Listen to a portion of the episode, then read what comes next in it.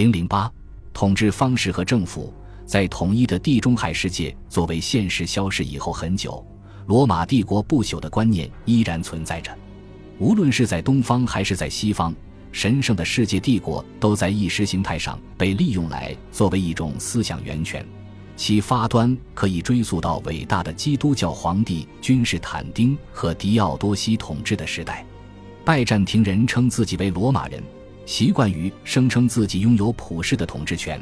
即扎什丁尼曾经积极追求的对整个罗马世界的统治权。西方人也依据罗马帝国晚期的传统来建立王权的意识形态基础。不过，他们不得不调整世界帝国的观念，以便适应变化了的政治条件和占据优势地位的教会思想。西波的圣奥古斯丁意识到帝国已经衰落了，在他看来，帝国的重要性。不如作为上帝拯救工具的教会，以及由异人们组成的真信团体。而在西哥特人统治的西班牙，一些作者认为，上帝青睐的世俗统治者已经不再是虚弱和持异端教条的罗马人，而是在日耳曼人所统治的西方，是那里强大的基督教国王。不过，总的来说，西方人还是满足于模糊的承认遥远的君士坦丁堡皇帝的普世权威。因为在意识形态上，他们没有更加言之成理的说法取而代之，也因为当时人们普遍认为，但以理书里面的第四王国就是罗马帝国，一直要存在到底基督来临的时候。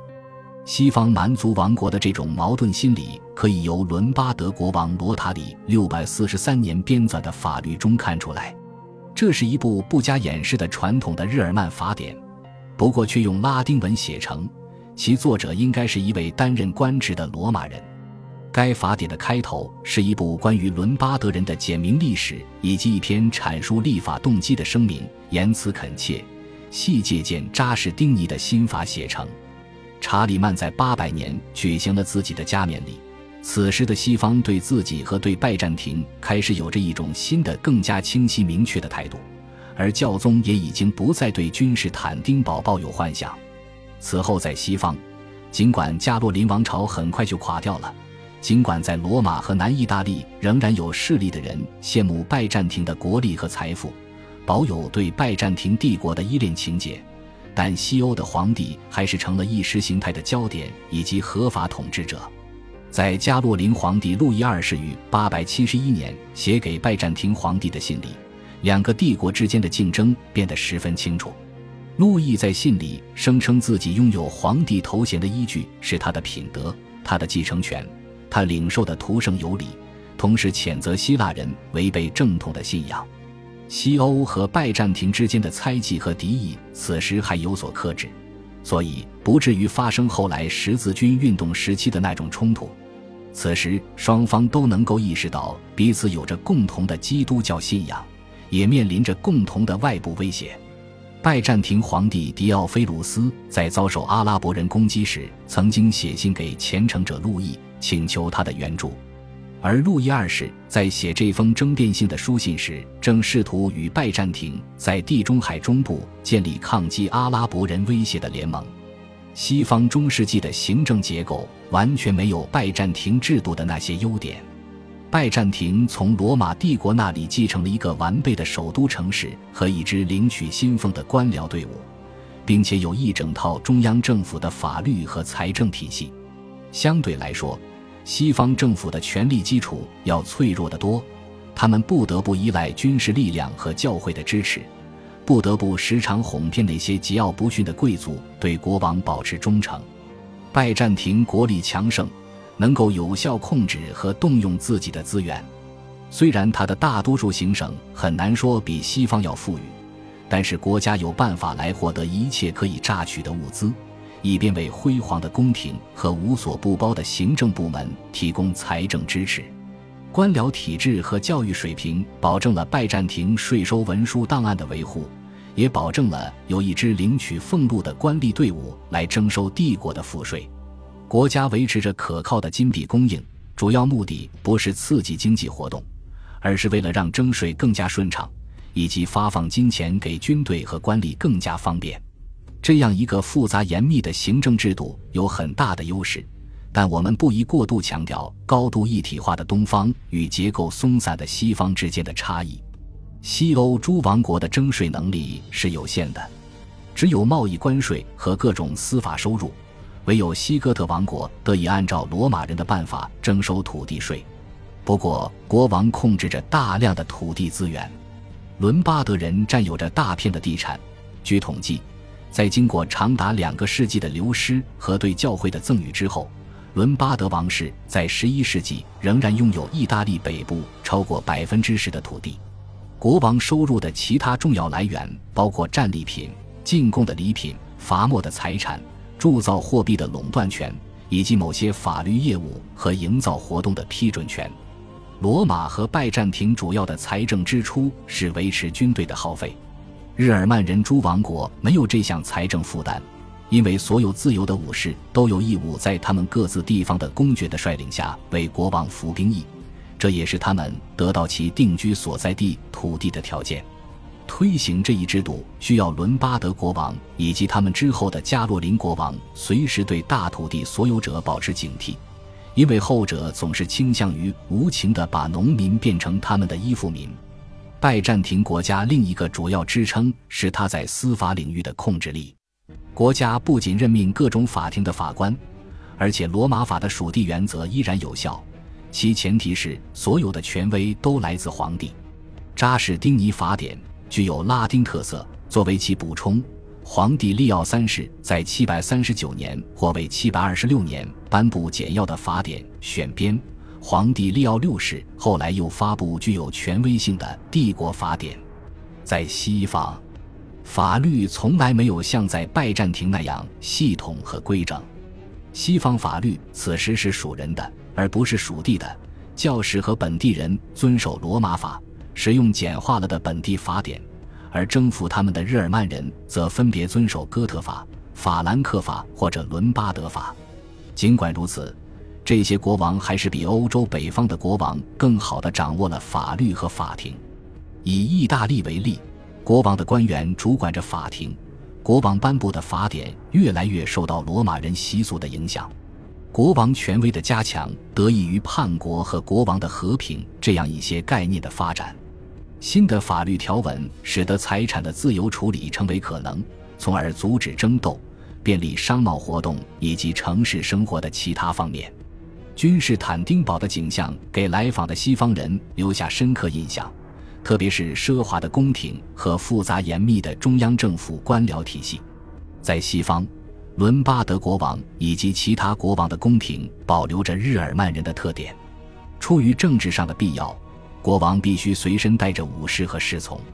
不过，拜占庭式的服装和礼仪逐渐在西方得到模仿。许多官员的职能显然传承自罗马官制，譬如内务大臣和公证人。对罗马传统的继承有一个生动的展示：在米兰的竞技场，国王阿吉鲁尔夫宣布在场的儿子阿达洛尔德为国王。在帕维亚发生的事情具有特殊的意义。六百二十年。国王的宫廷被固定在这里，城市各处出现了王室的寓所、教堂，甚至还有公共澡堂。其风格来自君士坦丁堡、拉维纳和西哥特王国的首都托莱多。在伦巴德人皈依基督教后，其宫廷的罗马特色得到了进一步的强调。在伦巴德人统治时期和加洛林王朝时期，帕维亚始终是国王政府精巧的神经中枢。其权力触角伸展到王国的每一个角落，地方政府是所有中世纪早期国王实现其权力的薄弱环节，而拜占庭国家在这一方面的优越性其实不如人们想象的那么突出。由于来自外敌入侵的压力，东部帝国在七世纪不得不精简罗马帝国后期主要由文官组成的行政体制，并给予军区长官相当程度的自主权。帝国面临着外敌威胁造成的危机，因此变成一个更加军事化的社会。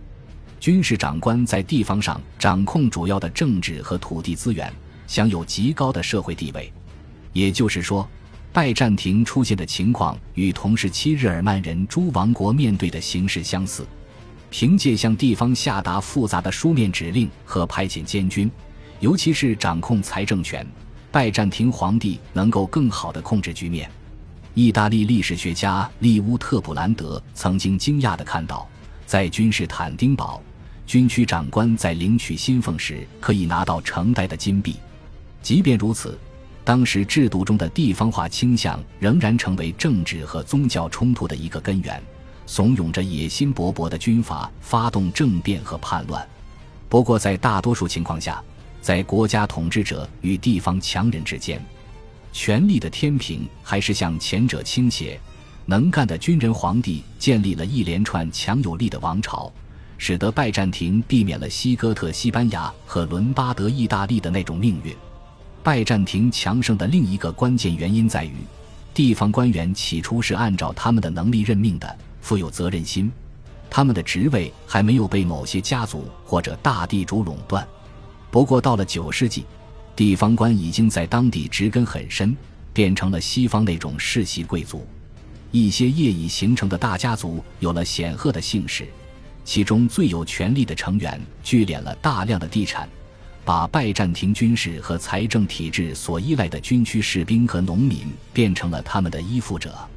一位帕夫拉格尼亚的地主在八世纪晚期拥有四十八处地产，一点二万只羊。而在九世纪的这一地区，伯罗奔尼撒的一位女继承人遗赠给皇帝八十处地产和三千个奴隶。封建社会雏形产生的条件，此时已经在拜占庭出现，其情况与西方贵族的统治相似，即地主凭借对土地的占有压迫当地的民众。在伦巴德人和加洛林王朝控制的意大利，国王使用一些特定的办法，有效地钳制贵族。伦巴德国王的军事声誉比他形式上的地位更加重要，而加洛林统治者则依靠忠诚的法兰克贵族，任命他们担任官员，并派遣国王的巡检官监督他们。路易二世在八百七十九年去世，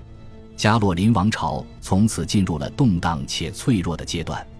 豪强开始篡夺国王的权力和土地，在地方上扩大自己的权势和财富。虽然意大利的国王政府相对要复杂一些，但是仍然没有东部帝国拥有的那些有效的政治手段。拜占庭的贵族利益与帝国体制唇齿相依，他们的野心在皇帝的宫廷能够得到最好的满足，他们能够在那里获得合法的、有利可图的官职，以及对他们的地位至关重要的高贵身份。相比之下，可以说，意大利的中央政府在长时间内就像一根折断的芦苇，地方政治有条件地维持着生机勃勃的状态。七世纪时，在罗马人统治地区存在的政治地方化问题开始扩展到日耳曼人统治的地区。与司法私人化或者封建化的法兰克完全不同，意大利生活的复杂性有助于保存法庭的公共特性、成文法以及正规的法律程序。对法律程序和书面文件的依赖，在一定程度上反映出意大利百姓的文化水平远远高出西方其他地区的人民。在九世纪九十年代的卢卡，法律文书上百分之七十七的证人能够签署他们自己的姓名。在九百年前后，大多数意大利城镇处在地方领主和主教的权威之下。不过，由来自不同地区的居民组成的复杂团体以及政治意识形态的继续存在。为后来独立公社的发展提供了必要的基础。我们有证据相信，政治生活和公共权威发达的意大利模式比拜占庭模式更有活力。后者所维持的专制统治是以牺牲地方社团为代价的，并把政治积极性由地方转移至首都。奇怪的是，与意大利的形势明显相似的情况发生在伊斯兰世界。那里大量的财富和高水平的文化教养，创造了一个复杂的社会。形式上专制的政府，实际上只满足于收税和维持国防，而让地方精英去管理各自城市里的市场和日常生活。恭喜你又听完三集，欢迎点赞、留言、关注主播，主页有更多精彩内容。